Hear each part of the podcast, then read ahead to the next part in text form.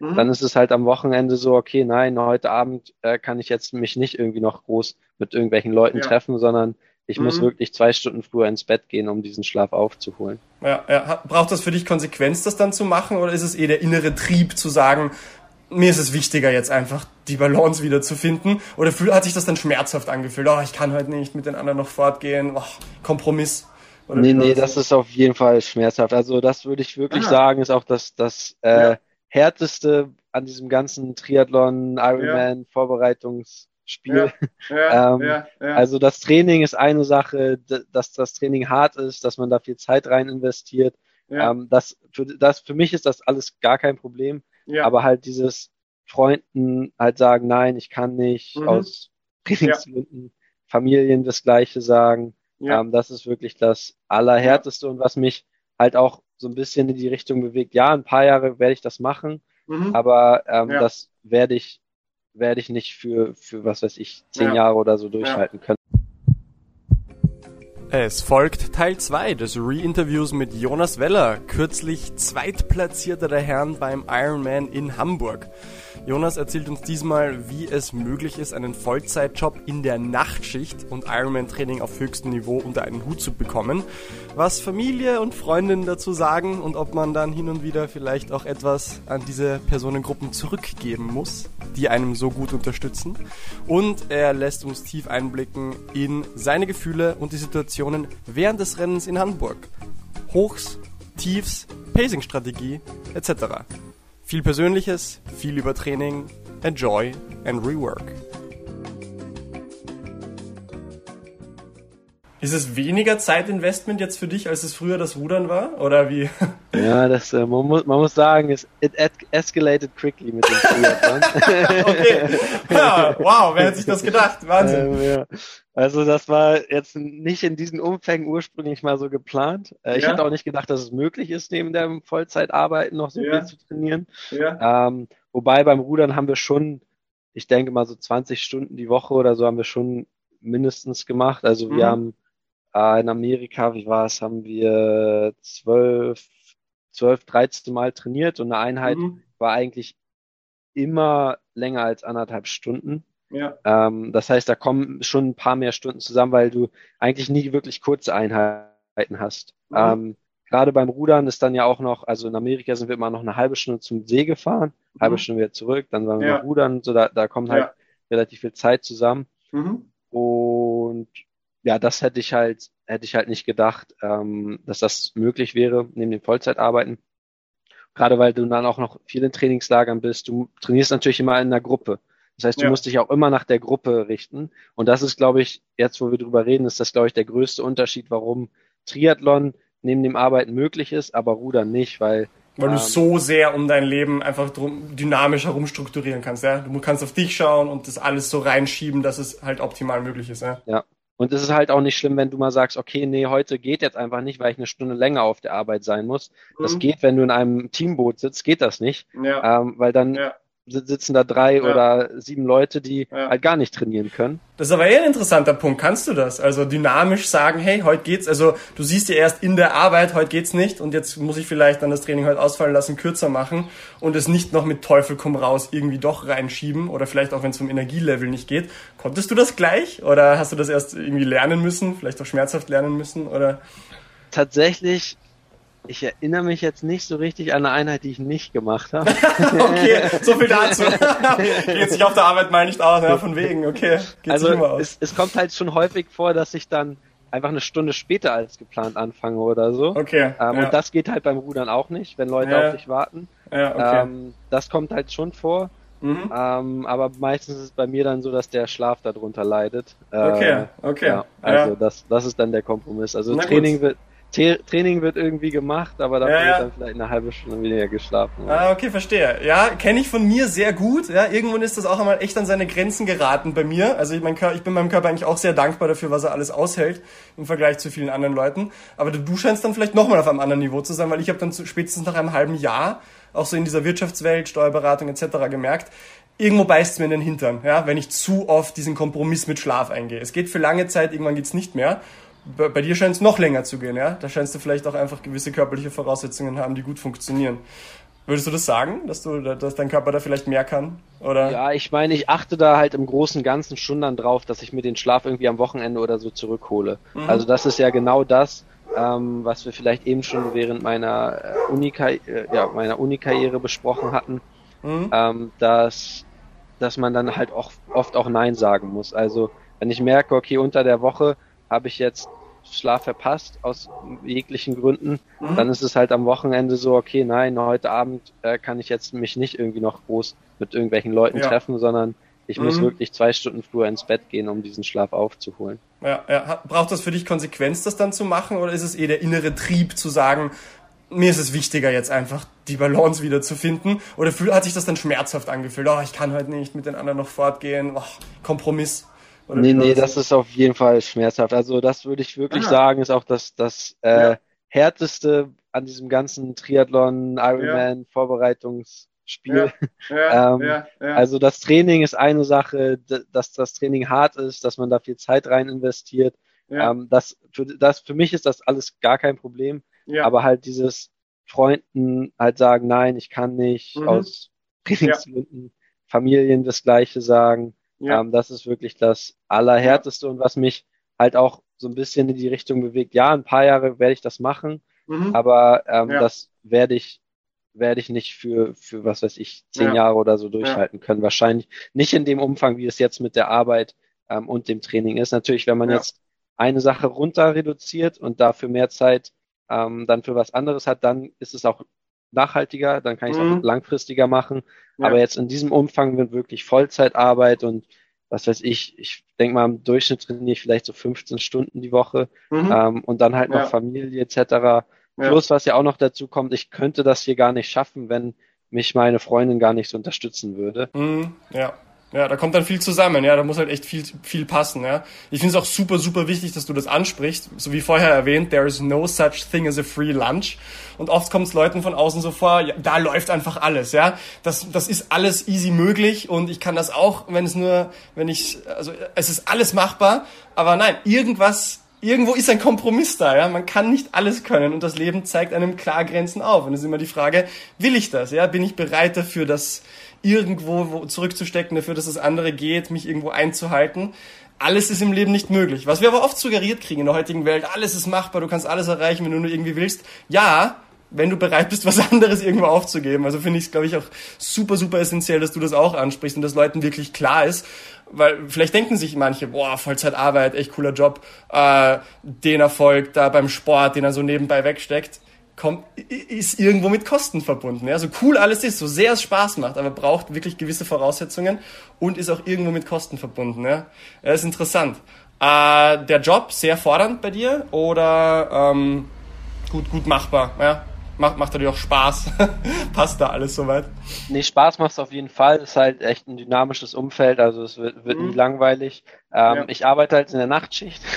oh wow, ist, okay, äh, ja, wow. Ja, ja, äh, wie nur Nachtschicht oder wie? Nur Nachtschicht. Also wow. man muss sagen, nur Nachtschicht ist leichter, denke ich, als wirkliche äh, nein, nein. Rotation. Auf jeden ähm, Fall, auf jeden Fall. Trotzdem hart, ja. Ja, ähm, das ja ist natürlich ist, hört sich erstmal schlimm an für mich. Ich habe da eine echt gute Lösung gefunden, also ich komme okay. da gut mit klar. Ja. Ähm, ansonsten, ähm, es, es, gab quasi einen Major Switch bei der Arbeit, ist, dass wir von Vertrauensarbeitszeit auf äh, Stempelzeit umgeswitcht sind. Aha, äh, ja. Und das ist mir für den Triathlon sehr, sehr entgegengekommen, Aha. weil man dadurch natürlich sich Überstunden ansammeln kann und wir mhm. ab und zu äh, diese Ausgleichstage nehmen können. Ja.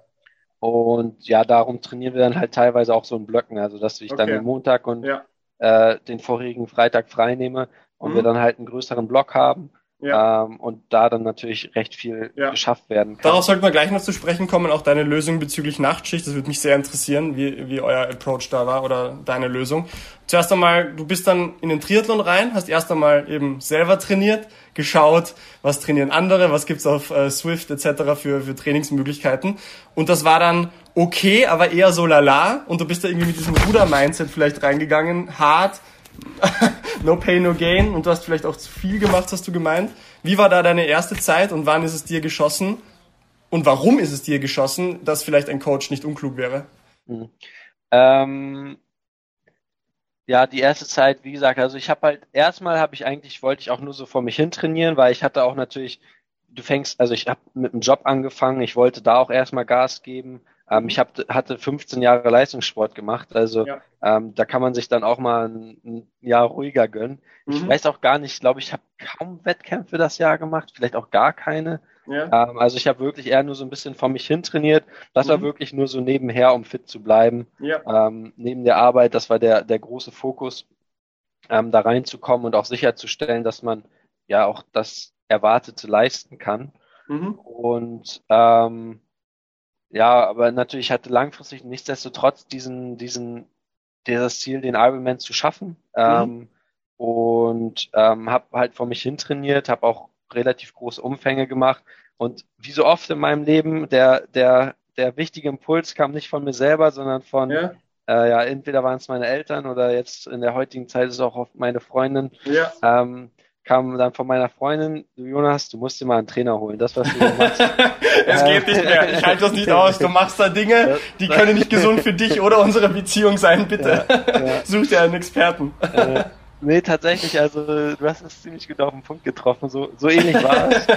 ähm, ja, und ja. dann habe ich äh, einfach dem Simon geschrieben, ähm, mhm. also Simon Müller, Simon Müller, ja. direkt aus der Region mhm. und hat ihn einfach mal gefragt, ob er da irgendjemanden empfehlen kann. Ja. Ähm, und dann hat er halt seinen eigenen Trainer empfohlen, den Alles Alex. klar. Also du hast ihn schon gekannt, den Simon, oder eher von Hören sagen und irgendwie. Ah, wie war das denn? Ich bin das ja ging Nee, ich glaube, ich habe ihn einfach nur also Social Media und so mäßig ja. habe ich irgendwie von ihm mitbekommen. Auch mhm. in der Zeitung also stand es halt auch manchmal hier in den lokalen Nachrichten, wenn er irgendwie ja. irgendeinen Lauf oder Ironman hat. Ich glaube, in dem Jahr hat er sich dann auch qualifiziert ja. ähm, für Hawaii. Mhm. Und äh, dann hatte ich ihn wirklich nur eine DM auf Instagram geschickt. Ja, okay. ähm, ja. Und ja, so, so lief das dann. Da bin ich auch, da bin ich auch recht stumpf. Also da, wenn ich mhm. Infos brauche oder so, dann schreibe ich irgendwelche Leute an. Ist schön, das ist ein guter Ansatz, ja. Ich bin da selber meistens jemand, der dann sagt, nein, ich mache jetzt Recherche selber und grab mich dann rein und bin dann oft viel zu lange und viel zu tief in Themen, die dann überhaupt nichts mehr für meine eigentliche Fragestellung relevant wären. Aber ich weiß dann viel über alles Mögliche, nur nicht über das eigentliche, was ich wissen wollte. Also dein Ansatz ist da sehr gut, gut pragmatisch und auch zielführend. Und dann warst du dann plötzlich beim Alex als Coach und was war da die größte Änderung dann? Hast du automatisch plötzlich weniger trainiert? Hast du weniger hart trainiert? Hast du dich auch gleich darauf einlassen können, dass dir dann, ähm, ich meine, du hast ja vorher auch Coaches gehabt, das war ja für dich nichts Besonderes, dich an ein Trainingsregime zu halten. Das heißt, das wird nicht das Thema gewesen sein. Hat das gleich gut funktioniert so? Ja, nee, auf jeden Fall. Also für mich natürlich, weil das kostet auch immer sehr, sehr viel Zeit, sich einfach darüber Gedanken zu machen, was du für Training machst und ob das ja. jetzt richtig ist. Und mhm. einfach dann immer dieser, dieser, diese zweifelnde Stimme in deinem Hinterkopf, nee, war das jetzt wirklich die richtige Einheit oder auch während der Einheit ist das ja. jetzt hier richtig, was du machst. Ja. Ähm, das ist halt echt nervig und auch kraftraubend. Mhm, okay. ähm, ja. Und dass man dann halt wirklich so eine klare Struktur hat, ähm, das ist sehr hilfreich. Mhm. Das, das, genau das war ich halt auch gewohnt aus dem Studium, mhm. ähm, aus der Schulzeit. Es gab eine klare Struktur, ähm, um die ich dann ja auch mein, mein, die anderen Sachen, die man so im Leben macht, ähm, besser einplanen kann. Mhm. Und ja, das hat natürlich super geholfen. Und wie gesagt, was die Einheiten anging, ähm, es war halt, es wurde einfach mehr differenziert zwischen intensiven Sachen und ähm, mhm. ja, sehr, sehr entspannten Sachen. Mhm. Und war das für dich neu, ungewohnt? Ich weiß ja nicht, wie genau ihr Grundlage beim Rudern trainiert, wie genau die Herangehensweise ist. Äh, in meinem Kopf ist es immer irgendwie, einfach auch viel hart, viel in der Mitte. Ähm, war es für dich neu, ungewohnt, auch viel teilweise sehr lang, sehr locker zu machen, was sich oft für viele Leute anfühlt, wie habe ich jetzt überhaupt trainiert? Wir wissen natürlich, es ist unglaublich essentiell, ja, auch lockere Trainings, wo man sich danach fast frischer fühlt, sind unendlich wichtig. War das für dich gleich machbar? War das überhaupt neu? Und hast du das gekonnt? Ja, also diese die Intensitätskontrolle, die ist beim Rudern tatsächlich nicht so gegeben. Also es gibt zwar lockere Grundlageneinheiten, Mhm. Aber keine Ahnung, wenn dann auf einmal ein anderes Boot neben dir fährt, dann fährst du da mit. Ähm, okay, super. Äh, Sehr gut. Also Klingt da, nach Disziplin da, und äh, Steuerbarkeit. Genau. Also das ist dann halt, ja, wir fahren eine niedrige Schlagzahl und das ist definitiv äh, Grundlage, was wir hier machen. Aha. Aber wir wollen schon als erstes auf der anderen Seite des Sees ankommen. Okay, ähm, okay. Genau, das heißt, ich will jetzt auch nicht sagen, dass jeder Ruderer das so macht, ja, das ja. war ja so dann, dann meine ja, Herangehensweise. Okay. Ähm, und ja, das war dann natürlich anders mit dem Alex. Äh, mhm. Natürlich, ich habe auch alleine trainiert, von daher. Das macht natürlich einen riesen Unterschied nochmal, oder? Du hast halt, du musst, wie, wie gesagt, toll, eine Gruppe zu haben, toll, andere Leute zu haben, Vergleich, andere Boote, wie auch immer. Ähm, aber einfach mal nur sich selbst zu haben und diese Ruhe oder nicht die ganze Zeit den Vergleich, auch, auch irgendwo wertvoll. Ne? Ja, ja.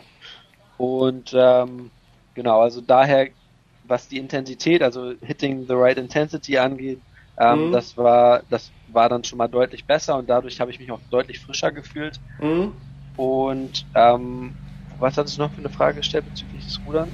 Ob ähm, dann das, äh, also der, ob, ob einfach wirklich auch anders trainiert wurde, ja? ob, äh, ob Grundlagentraining, High-Intensity-Training, ob das noch dasselbe bedeutet hat, war für dich dann High-Intensity-Training, was du mit dem Alex gemacht hast, ähnliches Gefühl wie im Rudern ein High-Intensity-Training gewesen wäre oder hat sich da viel auch verändert? Ja? Nee, also das war schon ähnlich, würde ich sagen. Wie gesagt, ich war in different Trainings, different, äh, verschiedenen Trainingsmodellen, ja auch beim mhm. Rudern. Ja. Ähm, aber so als an sich, das kam mir schon relativ bekannt vor. Ähm, mhm. Gerade weil in der Zeit, als ich hier mit dem deutschen Vierer trainiert habe, das war auch polarized, also das war dann doch schon mhm. sehr ähnlich.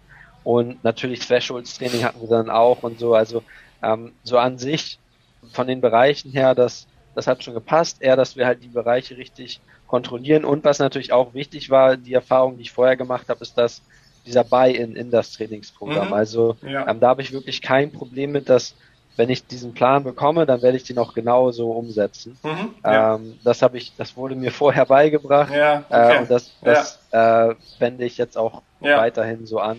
Kannst du trotz diesem Buy-in zu sagen, okay, das, was ich bekomme, ich vertraue dem und mach das auch, kannst du trotzdem oder vielleicht auch gerade während dem äh, extrem ehrlich mit deinen Coaches umgehen und auch gegenüber dem Alex, also wirklich zu sagen, ich habe mich so und so gefühlt. Ja? Äh, das war, das ist meine Einschätzung und vielleicht ist die Einschätzung auch manchmal irgendwie war das nicht das Richtige, was wir heute gemacht haben, dass da viel ein Austausch entsteht und auch dynamisch angepasst wird.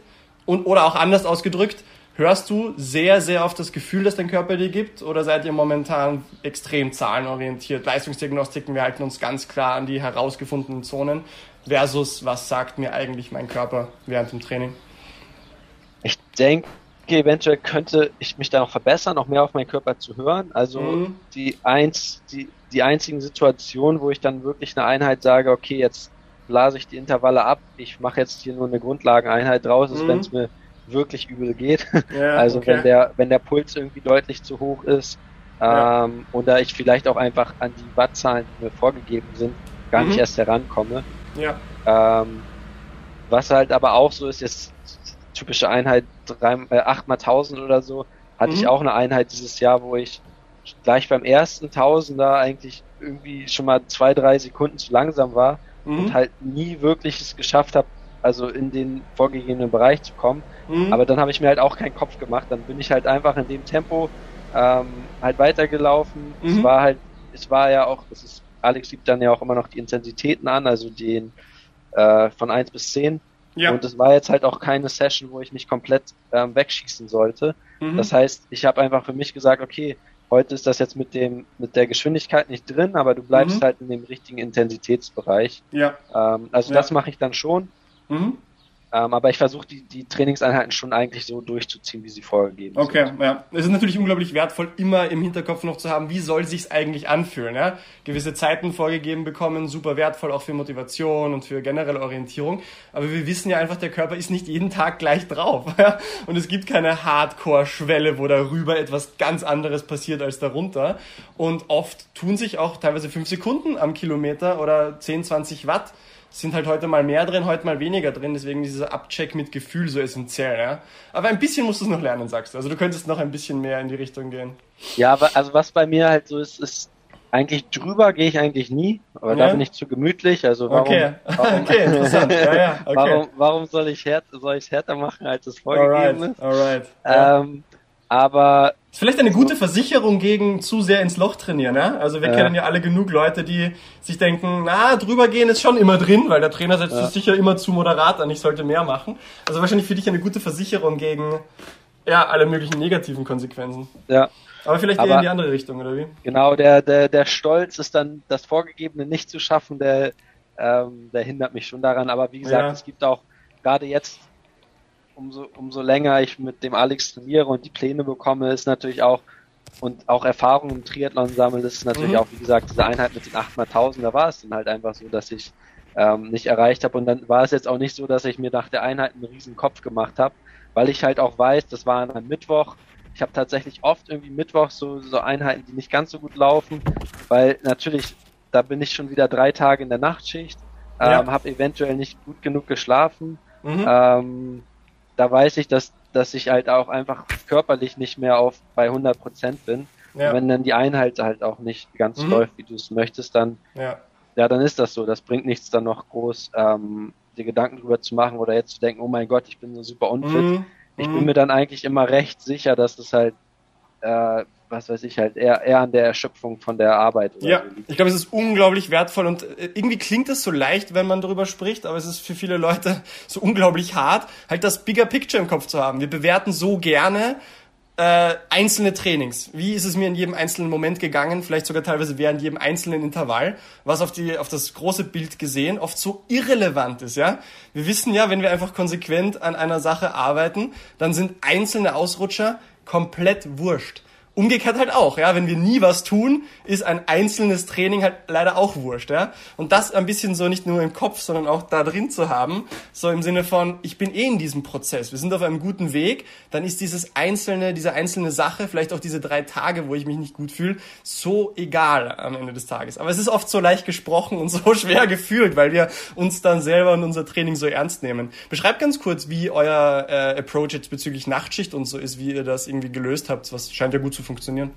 Genau, also ähm, wir fangen halt relativ spät mit der Nachtschicht an, also erst um 1 Uhr. Das mhm. heißt, ich schlafe vorher immer schon mal so zwei, zwei Stunden meistens, mhm. ähm, von so 10 bis, bis Mitternacht. Mhm. Ähm, dann bin ich so zwischen 10 und 11 meistens zu Hause ähm, und gehen dann nochmal für vier oder fünf Stunden schlafen. Mhm. Ja, und dann unter der Woche trainieren wir dann halt eigentlich, also einmal nachmittags. Mhm. Ähm, da schaffe ich, an normalen Tagen schaffe ich halt zwei Stunden zu trainieren. Ähm, ja aber wir, also gerade mittwochs oder so trainieren wir dann auch manchmal zweieinhalb Stunden. Ja. Ähm, also ja, je nachdem natürlich auch, in welcher Saisonphase wir uns befinden. Ja. Ähm, und der Vorteil tatsächlich daran ist, dass ich halt vor jeder Einheit geschlafen habe mhm. und eigentlich ja. ähm, ah. erholt bin. Ja. Also natürlich, man ist ein bisschen groggy für die erste halbe Stunde, nachdem man aufgewacht ist. Aber was ich, ich habe auch zwischendurch tagsüber gearbeitet, also so ist das nicht. Mhm. Ähm, und was ich dann halt immer schwer finde, ist, wenn man von der Arbeit kommt, sind die Energielevel natürlich recht niedrig. Ja. Äh, da möchte man sich erst lieber aufs Sofa legen mhm. äh, und braucht dann viel zu lange, bis man sich wieder äh, hochquält, um mit, mhm. der, mit der Einheit anzufangen. Und ja. das ist halt echt ein cooler Vorteil, ähm, dass ich halt immer vier, fünf Stunden vorher geschlafen habe. Ja. Ähm, und sobald, der Körper braucht natürlich ein bisschen, um aufzuwachen, aber sobald er aufgewacht ist, fühlt man sich halt echt, äh, fühlt man sich gut.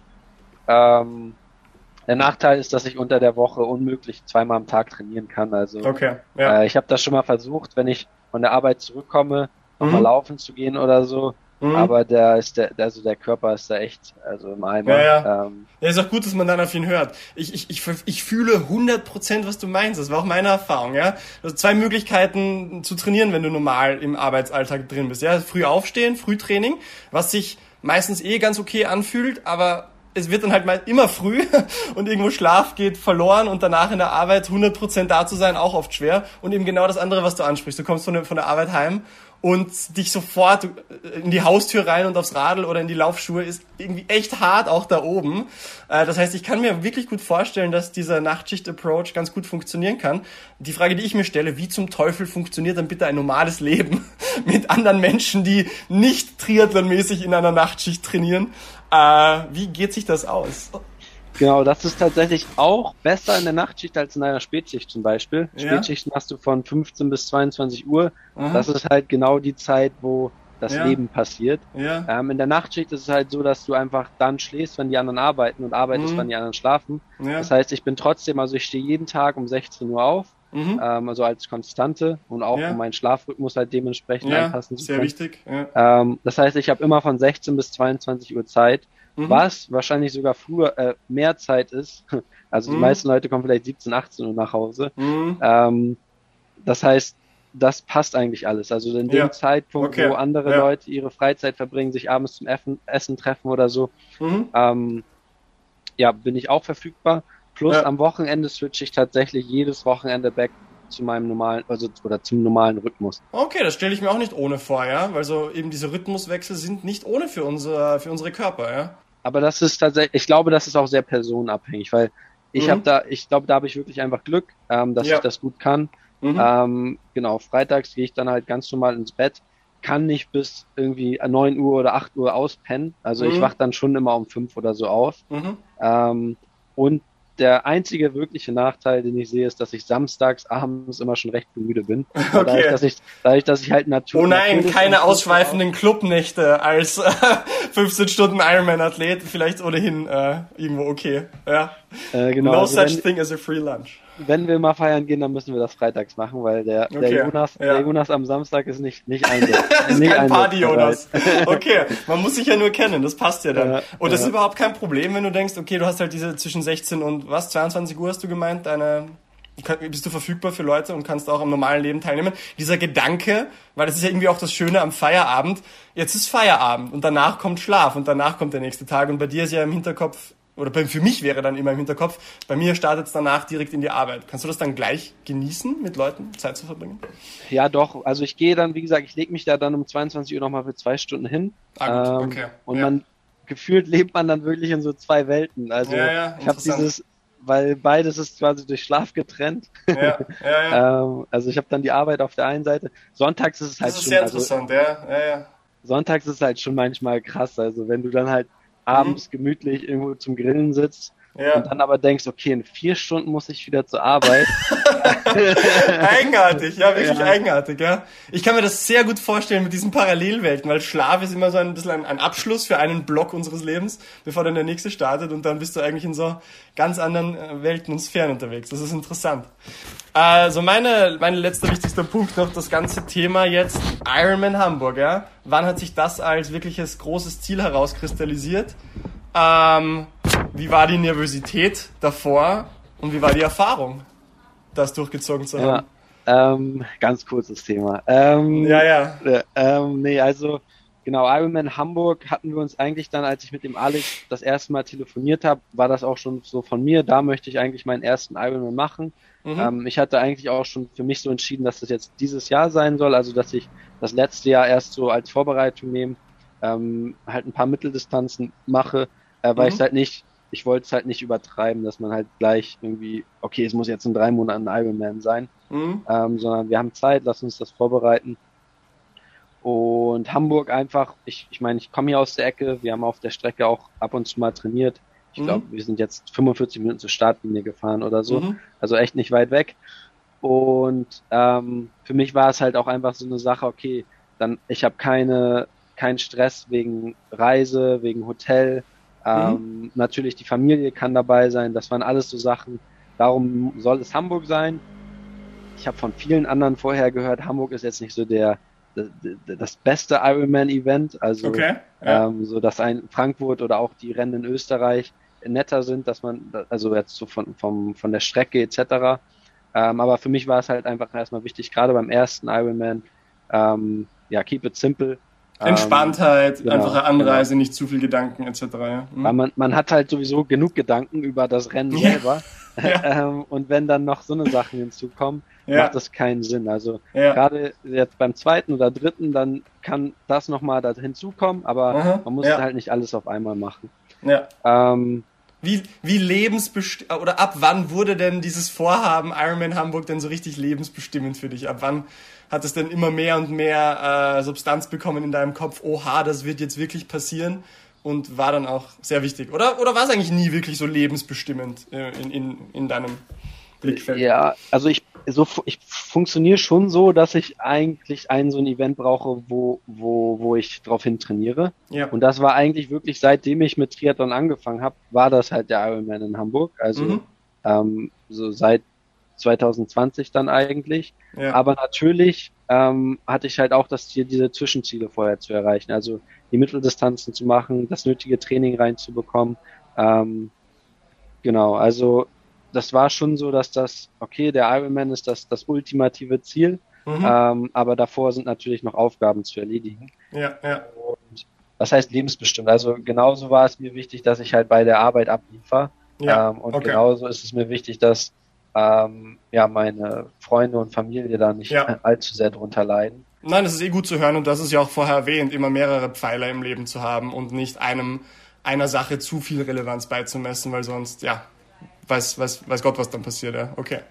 Und das hast du auch geschafft. Du hast es geschafft, immer die, dieses Ziel zu haben, ja, weil du es brauchst, aber es auch nicht zu sehr auf einem Pedestal, wie sagt man, auf einem Podest zu heben und das ist jetzt die Sache, die mein Leben bestimmt. Ja, ja ob ich das geschafft habe, weiß ich jetzt halt nicht. Äh, das müsste man wahrscheinlich eher meinen Freunden und Familie okay. fragen. Okay, guter Punkt. Nächstes Mal dann Therapiesession bitte mit ja, genau, allen genau. anderen dabei. Äh, weil ja. natürlich, wenn man sich auf diese Reise begibt, die ins Ironman Journey, dann ja. Ähm, ja, müssen da halt auch leider andere Leute Abstriche machen. Mhm. Ähm, und wie die das jetzt wirklich einschätzen, das äh, müssten wir sie mal fragen. Okay. Ähm, ja. ich, ich hoffe halt, dass ich es gut hinbekommen habe und ähm, ich, ich möchte das später auch auf jeden Fall zurückzahlen, weil ich das sehr, sehr wertschätze, mhm. ähm, was, was da quasi de, den Verzicht, den auch sie gemacht haben oder die, den Support, den sie geleistet haben. Mhm. Von daher, und ich habe jetzt auch noch keine Leute irgendwie verloren oder so, die nicht mehr mit mir reden. Von mhm, daher okay. so im Großen Du sagst Ganzen, noch. Ja. okay im Großen und Ganzen scheint es ganz gut geklappt zu haben. Ja, ich finde, Leute, die dich schon länger kennen, kennen dich ja auch einfach als Sportler. Insofern ist es ja nicht so, dass ob du gerade ein typischer Midlife-Crisis-Manager bist, der jetzt mit dem Sport beginnt und von heute auf morgen 15 Stunden, 20 Stunden trainiert und alles andere hinter sich lässt. Du hast es wahrscheinlich in den letzten Jahren ja auch geschafft, eine Balance zu finden. Genau. Die wissen halt einfach, dass das so irgendwie zu mir dazugehört. Ja. Ähm, ja. Und ähm, ich, ja klar, dann ist es natürlich noch ein bisschen leichter, ja. ähm, wenn man wenn man weiß, dass man dass, dass der Gegenüber so eine leichte Störung hat. So, so ehrlich muss man sich sein, oder? Dass wir, ja, wir sind ja. irgendwo, wir fühlen uns normal, aber von außen betrachtet ja. bekomme ich dann doch auch selber immer wieder oft zu hören, na, was ihr da macht, wie ihr euch kleidet, alles drumherum. So normal, so normal ist das nicht, ja? ja. Wer hat dich denn dann äh, am Tag X zum Rennen begleitet und äh, wie nervös warst du oder wie war die Vorfreude?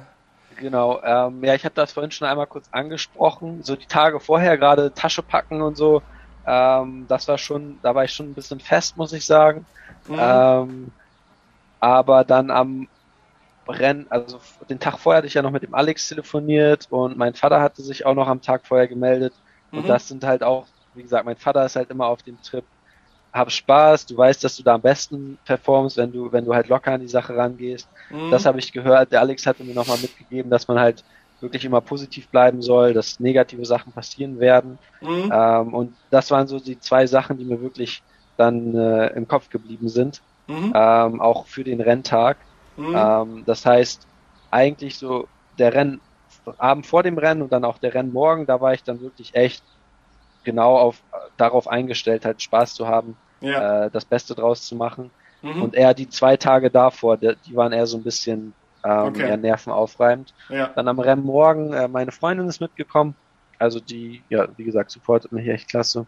Mhm. Aber auch bei allen möglichen Wettkämpfen, die ich jetzt gemacht habe, mhm. äh, die, die weiß halt auch, auch schon, äh, ja, wie, wie mit mir umgegangen werden muss. okay. ähm, und äh, ja, was ich ungefähr brauche. Und dann ja. noch ein ähm, Triathlet hier auch aus unserem Verein, der ist auch gestartet. Äh, mhm. Mit dem sind wir zusammen hingefahren. Okay, schön. War das Rennen dann diese typische Reise durch Hoch und Tiefs, wie man so oft von Leuten hört bei, bei einem Langdistanzrennen, bei einem Ironman? Äh, haben oder sind alle Pläne, so wie du es hattest, aufgegangen? Wie, wie war diese Reise Ironman sub neun Stunden? Also, ähm, ja, ich, ich, ich mache nochmal eine kurze Detour erstmal, weil mit diesen Bitte. neun Stunden, das ist halt auch eigentlich auch ganz witzig. Im ersten Gespräch mit dem Alex ja. ähm, meinte ich halt auch, ja, ich möchte halt Ironman machen und bla bla, das ist mein Hintergrund. Ähm, und er meinte, ja, was ist denn so deine Zielzeit? Ich so, keine Ahnung, also sag, sag mhm. du es mir, du, du weißt, ja. kennst jetzt ungefähr ähm, ja. mein, mein Leistungsniveau. Und er meinte halt so, ja, ich denke, unter neun Stunden sollte möglich sein. Ich so, ey, jetzt, also, jetzt, du musst, solltest jetzt nicht übertreiben. Ich glaub, niemals, niemals. Musst mir keinen Honig ums Mund schmieren, ja, passt genau, schon. Genau. okay. Äh, bei, bei mir so im Verein, die waren, die, natürlich, die sind ein bisschen älter, aber die waren halt auch echt schon fit. Und mhm. da war auch schon schwierig mit denen mitzufahren und die sind, das sind diese finnischen so 39 oder so, also auch nicht mhm. schlecht. Ja. Ähm, also echt gut. und dann halt neun Stunden, warte noch mal eine halbe Stunde schneller wird niemals mhm. was. Ja. Ähm, naja, aber so über die über dann die Trainingsmonate ähm, habe ich dann doch irgendwann mehr dran geglaubt und jetzt auch mhm. gerade im letzten Monat war ich ja noch bei der Duathlon WM und so. Ähm, ja, ja. Und da habe ich äh, dann doch noch ordentlich Selbstvertrauen getankt, äh, mhm. sodass ich dann auch wirklich dran geglaubt habe, dass ich so unter 8 Stunden 40 finishen kann. Ja, ja. Genau. Und äh, dann aber am, am ja, Schwimmstart für mich, glaube ich, ganz gut, dass es Rolling Start war. Ähm, mhm. Da habe ich mir wirklich die Zeit genommen, auch noch ein bisschen warm zu werden auf den ersten 300, 400 Metern. Mhm. Ähm, und ja, Schwimmen an sich. Ich habe die ganze Zeit versucht, in irgendwelchen äh, mich in, in, irgendwelchen Füßen einzuhaken oder halt nebenher zu schwimmen. Mhm. Hat nicht so gut geklappt. Dann bin ich nämlich mal, habe ich immer angefangen, Schlangenlinien zu schwimmen. Ja, okay. Äh, da, da war ich ein bisschen genervt von mir selber, aber habe dann halt einfach dann gesagt, okay, jetzt schwimmst du hier deinen Stiefel runter. Ja. Und Schwimmen ist bei mir halt auch deutlich, deutlich besser geworden. Ähm, mhm. Da bin ich hier im, im Schwimmverein bei den Junioren mitgeschwommen den ganzen Winter, ähm, deutlich mehr Schwimmzeit gesammelt und da bin ich jetzt auch bestimmt zehn Minuten schneller geschwommen, als ich hätte letztes Jahr schwimmen können. Mhm. Ähm, genau, da bin ich dann mit 55 Minuten rausgekommen, wusste ich aber nicht. Also äh, da hat, wurde mir irgendwie keine Zeit gesagt, ich hatte keine Uhr mit. Das heißt, ich bin erstmal aus dem Schwimmen raus ähm, und habe mich einfach aufs Radfahren konzentriert, wusste auch gar nicht so richtig, wo ich liege. Mhm. Ähm, hatte dann nur irgendwie gehört, ich glaube, drei Minuten auf den ersten wurde mir vorgerufen. Ähm, wusste ich jetzt nicht, ob das Gesamt oder in meiner Altersklasse war, aber mit drei Minuten, da wusste ich schon mal, okay, das ist sehr, sehr gut eigentlich, weil mhm, ja. ähm, beim, beim Laufen, da habe ich damit gerechnet, dass ich deutlich mehr als drei Minuten rausholen kann. Hast du da sehr viel davon, dieser auch während dem Rennen der Vergleich Rückstände zu anderen oder hast du dir gerade beim Ironman vorgekommen oder vielleicht auch vom Alex gesagt bekommen, mach bitte dein Rennen, ja? Hör, hör auf deinen Körper, hör auf deine Zahlen, wie auch immer. Oder war das auch wichtig für dich, diese Perspektive zu außen? Also mein Rennen mache ich trotzdem selber, aber für meine einfach, weil sonst hinterfra sonst frage ich mich das die ganze Zeit. Mhm. Das heißt, es ist einfach zu wissen, gut zu wissen für mich, okay, es sind drei Minuten, selbst wenn es 15 Minuten gewesen wären, mhm. okay, dann sind es jetzt halt 15 Minuten, aber mhm. ich weiß wenigstens, was, was, ja. was sich abspielt. Ja, ähm, ja, das heißt, es ist jetzt nicht so, dass ich irgendwie meine Rennstrategie, dazu kommen wir später auch noch, daran groß anpasse, mhm. aber ähm, es ist einfach, es ist schon wichtig für mich, das zu wissen. Ähm, mhm. Genau. Ja. Und ja, dann bin ich erstmal losgeradelt. Ähm, war aber auch, also da bin ich eigentlich recht gut drin, dass ich dann auch meine Wattwerte dementsprechend halte. Mhm. Ähm, und ja, bin dann aber, hatte ich tatsächlich ganz recht, äh, hatte ich Glück, da ist jemand an mir vorbeigefahren, den kannte ich, der kommt ja auch aus der Region mhm. und wusste, dass der ist ein starker Radfahrer. Ähm, an einem guten Tag sollte ich da an dem dranbleiben können mhm. und habe mich dann erstmal an den rangehängt. Ähm, dann waren die Wattwerte tatsächlich ein bisschen hoch, ähm, aber alles auf jeden Fall noch im Bereich des Machbaren. Mhm. Und ja, dann habe ich da eigentlich nur das Programm abgespielt. Ähm, ich hatte mir noch einen kleinen Zettel gemacht mit wann welche Flasche ausgetrunken werden musste mhm. und so. Ja. Ähm, also wirklich eigentlich nur ja executed ähm, ja. dann auf dem Rad. Ähm, natürlich, was heißt Up und Downs? Also ich muss wirklich sagen, mir ging es eigentlich die ganze Zeit auf dem Rad überraschend gut. Und mhm. da habe ich mir auch während des Rennens quasi immer noch mehr Selbstvertrauen bekommen und immer gedacht, okay, du bist wirklich, hierfür wurdest du wirklich vorbereitet. Äh, das ist jetzt, das ist genau das, wofür du trainiert hast. Du machst ja. nichts Besonderes in dem ja. Sinne. Ja. Äh, dein Körper kann das. Ähm, und das war eher so dieses Gefühl, was ich auf dem Rad dann, umso länger das Rad auch ging, mhm. ähm, bekommen habe. Ja. Dann die letzten zwei, 20, 30 Kilometer sind nochmal C geworden. Also da bin ich dann auch nochmal vorgefahren, irgendwie auf der zweiten Runde mehr.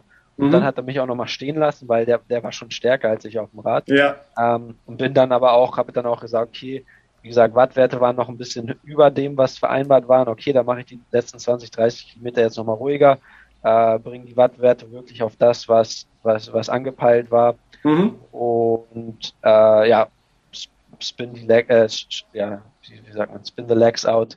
Äh, ja, ja, das, ja, ja, war schon, wissen wir schon, was du meinst, ja. Das ist das Schöne am Langzeitaustauschsport, oder? Wenn die Arbeit davor getan wurde, am Tag X, du, du executest halt einfach, ja. Wirklich, versorg dich gut, ja. Fingers crossed, dass halt nicht irgendwas Besonderes im Körper los ist, aber halt dich ein, bau keine dumme Scheiße und es wird so funktionieren, wie wir da hingearbeitet haben, ja.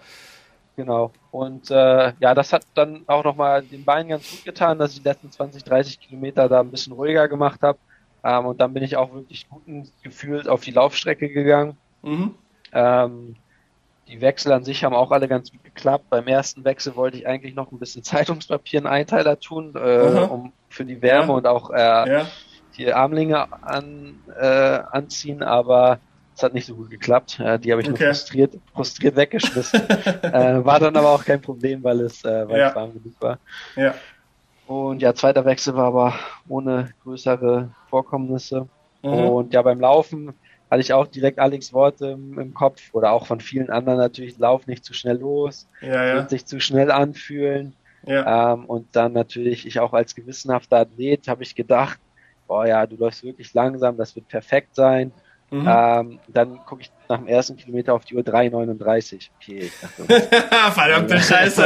Was ist mit meinem Gefühl ja. los? Was war da? Was du wolltest es richtig machen. Du wolltest es wirklich richtig machen. Hat nicht so gut geklappt. Naja, aber so dann über die nächsten zwei, Man kann ja noch korrigieren. Man hat noch ein paar Kilometer zu korrigieren genau, dann, genau. wenn man es früh genug macht. Ja. Es war wirklich keine Absicht, aber ja, dann nach den nächsten ja, zwei, drei ja. Kilometern ähm, hat sich dann das Tempo auch ungefähr eingependelt. Mhm. Ähm, ich wusste dann halt auch zu dem Zeitpunkt wurde mir auch gesagt, irgendwie, ich weiß gar nicht, was waren es, vielleicht sechs Minuten auf die Spitze, aber die sind wohl 30 Sekunden pro Kilometer langsamer gelaufen als ich. Mhm. Ja. Ähm, also ich habe da auch gar nicht zu doll gepusht. Ich bin sogar ein bisschen langsamer gelaufen, als ich, mhm. äh, als mir als vorgegeben war, mhm. äh, weil ich wusste, dass ich halt die über die Distanz noch einhole. Ja. Und ähm, von hinten, also die, die zu dem Zeitpunkt waren die anderen noch, glaube ich, gar nicht so richtig vom Rad oder auf jeden Fall habe ich nach hinten noch keine richtigen Zeiten bekommen. Mhm. Genau, habe mich dann erstmal nach vorne ähm, orientiert. Also das waren dann auch, also in meiner Altersklasse lag ich zu dem Zeitpunkt schon vorne, das war dann halt Gesamt. Mhm. Ähm, und wie gesagt, Gesamt spielt halt nur bedingt eine Rolle. Ja. Äh, das heißt, ich, ja, ich wusste, ich hole sie irgendwann ein, aber ich musste, hatte jetzt nicht den Need, äh, sie sofort nach zehn Kilometern irgendwie vorne zu sein. Ja. Ähm, ja, und dann bin ich erstmal weitergetrabt. Ähm, auf der, nach der zweiten oder kurz vor Ende der zweiten Runde hatte ich ihn dann, musste mich dann aber auch nochmal kurz äh, entleeren, also habe das Dixie nochmal aufgesucht. Mhm. Ähm, das war mir aber auch vorher klar, äh, weil das habe ich eigentlich immer, dass ich beim Lauf nochmal äh, ja. irgendwo ran muss. Und ähm, ja, dann ab der also dritten Runde, da kam dann irgendwie so ein bisschen so ein leichtes Schwindelgefühl auf. Also der mhm. Körper, der Körper ja. ist leicht nach vorne gefallen. Ja, ja. Okay, irgendwie, irgendwas ist hier nicht ganz richtig. Mhm. Ähm, hab dann halt aber auch, wie gesagt, ich hatte genug Vorsprung. Ich war ja. zu dem Zeitpunkt auf der Strecke, war ich zumindest Erster. Ja. Äh, und hab dann halt einfach auch gesagt, okay, du machst jetzt ruhiger. Ähm, und dann, ich glaube, es war tatsächlich in der letzten Runde oder so, dann habe ich mitbekommen, okay, da ist hier wohl jemand von hinten, der später mhm. gestartet als du, der ist genauso schnell wie du, beziehungsweise holt dich oder hat dich jetzt irgendwie überholt oder so. Mhm. Ähm, aber da war mir halt wirklich schon, also recht schwindelig. Ja. Muskulär ging alles noch super. Ähm, mhm. Da ich hätte noch schneller laufen können. Jetzt so einfach, wenn wenn mir jetzt jemand gesagt hätte, du musst jetzt zwei Kilometer all out laufen, da wäre noch einiges gegangen. Ja, ja. Aber ich hatte halt echt Angst, weil zu dem Zeitpunkt waren es halt noch 15 Kilometer oder so, ja, ja, äh, ja. dass ich dann fünf oder zwei Kilometer vorher einfach in irgendeinem Buschfall und äh, dann war es das mit dem okay, Ironman. Okay, aber Ernährung das heißt, bis dahin war gut durchexecuted, das war ja. auch vordefiniert und es hat geklappt, alles. Das, ja. das ist für mich immer noch so, also ich denke jetzt, es lag vielleicht am Sodium oder so, keine Ahnung, aber mhm. ich habe eigentlich mehr getrunken, also ich habe eine Flasche mehr getrunken auf dem Rad, als ich sonst in den, den Koppeleinheiten gemacht hatte, also in den mhm. großen Einheiten vorher. Ja. Ich habe bei jeder Verpflegungsstation wirklich noch zwei, drei Becher Wasser getrunken. Mhm. Äh, meine Elektrolyte und Gels hatte ich selber mit in so so so so, so Gummiflasks. Also die mhm. habe ich, ich, hatte ich jederzeit zu Zugang. Mhm. Ähm, das heißt, aus meiner Sicht habe ich eigentlich das alles perfe äh, halt perfekt gemacht mit der Verpflegung. Ja. ja. Nichtsdestotrotz irgendwo war wohl ein Mangel. ich bin mir da immer noch selber noch nicht so ganz sicher. Oft ist es auch gar nicht so leicht herauszufinden. Es ist ein ja. extrem langer Bewerb. Der Körper ist an seinen also Grenzen ist natürlich da ein, ein, ein schwammiger Begriff. Wir sind ja nicht die ganze Zeit am Limit, aber es, du pusht deinen Körper in Sphären, wo er halt gerade noch so funktioniert, gerade gegen Ende hin. Und da alles durchzudefinieren und zu sagen, an dem ist es gelegen oder an dem ist es gelegen, ja, dafür ist der Körper auch teilweise zu komplex. Würdest du ungefähr sagen können, was du in der Stunde im Schnitt aufgenommen hast? Was hast du dir da vorgenommen? Also auf, auf dem Rad auf 90, ein bisschen über 90, glaube ich. Mhm, ja. Ähm, und beim Laufen hatte ich, glaube ich, insgesamt 100, ach, 160 Gramm, glaube ich, mit. Insgesamt auf die circa, ja. circa drei Stunden. Ja, ja mhm. genau, genau. Mhm. Okay. Ähm, ja. Genau, beim Laufen wollte ich eigentlich so zwischen 40 und 60. Ja. Ähm, ja. Und das habe ich, wie gesagt, auch alles aufgenommen. Und auch, also im Ziel habe ich dann, bin ich dann auch erstmal ein bisschen kollabiert. ähm, also habe dann auch zwei Infusionen und so bekommen. Ja. Ähm, und gerade danach ging es mir halt echt wieder super. Also mhm. auch, wie gesagt, mhm. die Beine hat alles gepasst. Darum glaube ja. ich halt wirklich, dass es irgendwie, also in, in Infusion, das weißt du wahrscheinlich besser als ich. Ich glaube, da ist ja eigentlich nur Wasser und Salz erstmal so. Ähm, was anderes dürfen sie da, glaube ich, nicht groß reinhauen, ja? Also, ja. ja. Das heißt, es muss an einem von diesen beiden Nährstoffen oder äh, mhm. ja, Sachen gelegen haben. Mhm. Ähm, und da ich eigentlich recht viel Wasser zu mir genommen habe, glaube ich halt ein bisschen, es lag an dem Salz. Wobei natürlich in den Elektrolyten und Gels, die ich hatte, auch Salz war. Mhm. Ähm, es ist echt schwer, das herauszufinden. Ja? Wenn wir, also bezüglich eben Sodium, unabhängig vom Leistungssport, wissen wir momentan, jeder Mensch ist so 100% individuell. Ja? Wir können nicht einmal annähernd eine Daumen-mal-Pi-Regel aufstellen, was jetzt dein Sodiumbedarf ist. Das musst du echt austesten. Ich weiß nicht, ob, ob zum Beispiel jetzt gerade mit dem Hintergedanken, Kona, Quali, ja, check, geschafft und nächstes großes Ziel, ob nicht sowas wie ein Sweat-Test, so ein richtiger, wie viel schwitze ich denn, was ist denn der Sodium, äh, Natrium-Kalium-Gehalt äh, in, in meinem Schweiß etc., äh, wie viel muss ich dann genau nachführen? Wäre vielleicht auch relevant irgendwo für dich, oder? Gerade wenn wir sagen, in heißen Bedingungen in Kona, wo das noch einmal essentieller ist. Ne? Ja. ja, ich denke, das kann man gut mal machen. ja, ja. wäre wahrscheinlich nicht unklug, ja. Und dann war das Ziel da, ja, das Ergebnis ist, wie, wie es halt ausgegangen ist. Die, die Quali ist geschafft, ja. Ich meine, Gender Rank, ich glaube, zwei, oder? Äh, Division Rank 1, Overall Rank 3, ja, Laura Philipp, irgendwie insane, was da auch abgeht, ja. Äh, war das sofort für dich realisiert und ja, cool, alles klar, das war eh das Leistungsniveau, auf dem ich mich einpendeln wollte? Oder war es dann doch noch einmal so nach, nach einer Reflexionsphase, oha, wow, schau her. Gerade wenn du so selber die Ergebnisseite öffnest, dann diese Zahlen dort siehst, was löst das in dir aus? Also ich, ich muss sagen, dass ich vorher schon damit gerechnet hat, dass wenn alles richtig, richtig gut läuft, dass ich so eine 8.30 mhm. hinbekomme und ich wusste auch, dass das jetzt abgesehen von Lars Wiechert, der letztes Jahr da die Fabelzeit rausgehauen hat, mhm. äh, selbst für den Gesamtsieg reichen könnte. Mhm. Ähm, wie gesagt, das Selbstbewusstsein ist eher so in dem, in dem Monat vorher entstanden, auch mit den Wettkämpfen, die ich da gemacht habe. Mhm. Ähm, von daher, es war jetzt nicht komplett überraschend, aber mhm man muss natürlich auch sagen, das ist immer noch ein Ironman und da kann so viel falsch laufen. Und ja. das Einzige, was bei mir jetzt falsch gelaufen ist, umgetorkelt bin, aber er es tatsächlich immer noch so geschafft habe, ich meine, ich bin 10 bis 15 Minuten zu langsam gelaufen, aber auf dem Marathon, aber das ist halt noch gar nichts im Vergleich zu, mhm. ähm, zu dem, was, was man, was man eigentlich ähm, ja, was da eigentlich schiefgehen kann. Also genau wie du sagst, die mögliche Schwankungsbreite an Leistung auf einem, bei einem so langen Wettkampf, was ja irgendwie paradox ist. Wir haben gerade gesagt, je länger es geht, desto mehr ist ja einfach das Vortraining bestimmend und wie viel kann am Tag X schon schiefgehen. Aber nein, wenn es dann so lang wird, kann an allen Ecken und Enden der Körper irgendwo sagen, ja, gerade gegen Ende raus. Insofern ist das bisschen, was da nicht nach Plan war, eh ja. verschwindend gering. Ja. Von, von, daher, also ich war schon super, super happy und bin auch immer noch super, super happy ähm, und Natürlich, mhm. du kannst im Voraus immer denken, ja, das ist möglich, aber mhm. ich habe natürlich auch vorher noch nie über so einen langen Zeitraum Leistung abrufen müssen. Mhm. Das ja. heißt, dass es dann wirklich ja. so geklappt hat und mhm. relativ problemlos. Mhm. Ähm, ja, das ist natürlich, also hat mich natürlich schon und macht mich immer noch super, super happy und auch super. Voll, voll. Ist der Kopf schon oder wann ist der Kopf von Zufriedenheit über das Ergebnis jetzt schon wieder umgeschwenkt Richtung Blick nach vorne, falls es überhaupt schon passiert ist? Oder? Ja, ich muss sagen, ähm, momentan ist es echt immer noch so ein bisschen Zufriedenheit über das Ergebnis. Ähm, also ich habe mir jetzt erstmal so einen Monat vielleicht gegeben, wo ich sage, okay, ähm, da lassen wir es ein bisschen ruhiger angehen. Also das der Alex auch so wiedergegeben. Das mhm. heißt, darauf habe ich mich jetzt ein bisschen eingestellt. Mhm. Ähm, und den Monat werde ich halt jetzt auch nutzen, um, wir hatten es vorhin angesprochen, ähm, vielleicht auch mal um die Häuser zu ziehen, ähm, ja, ja. Äh, mehr mit der Familie, den Freunden zu machen. Schön. Ähm, und ja. sich dann halt auch wieder auf diesen Verzicht später einzustellen. Ne? Also mhm. ähm, es ist dann ja doch irgendwie immer ein Geben und Nehmen. Mhm. Ähm, und ja, das werde ich jetzt wahrscheinlich schon ein bisschen auskosten. Ähm, und dann, um dann auch wirklich wieder 100 Prozent äh, in das Training für Kona einzusteigen. Ich kann auch jetzt wieder einsteigen, aber dann sind es halt für drei Monate sind es dann nur 95 Prozent oder 90 Prozent. Mhm. Ja. Da macht es, glaube ich, mehr Sinn, wenn man sich das einmal einmal so mental diese Erholung gönnt und dann halt wieder all. Würde ich auch so sehen, ja, auf dem physischen Fitnesslevel, auf dem du bist, ähm, ist das, der, ist der Unterschied quasi nicht da, ob du jetzt sofort durchstartest und da wird einfach dieser, dieser Mindset-Aspekt und auch der, der, der Familie, dem Umkreis was zurückgeben Aspekt wahrscheinlich zehnmal wertvoller sein, als jetzt umge sofort, sobald der Körper Ja sagt, wieder strukturell reinzustarten. Ähm, das heißt logischerweise, nächstes Hauptziel, ja, der nächste Nordstern am Horizont Kona.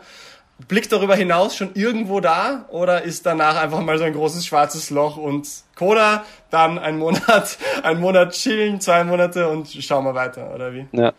Nee, also nächstes Jahr würde ich tatsächlich schon gerne nochmal Rot und auch den Ostseeman machen, weil das, also okay. also Rot ist natürlich ja. äh, geiles Event und Ostseeman ist auch bei uns hier im Norden halt so, so, ja, Traditionsevent. Mhm, ähm, das klar. muss natürlich noch mit dem Chefcoach abgesprochen werden, ähm, weil der, der weiß davon noch nichts. Ähm, okay, okay. Von daher, das ist noch nicht in Stein gemeißelt.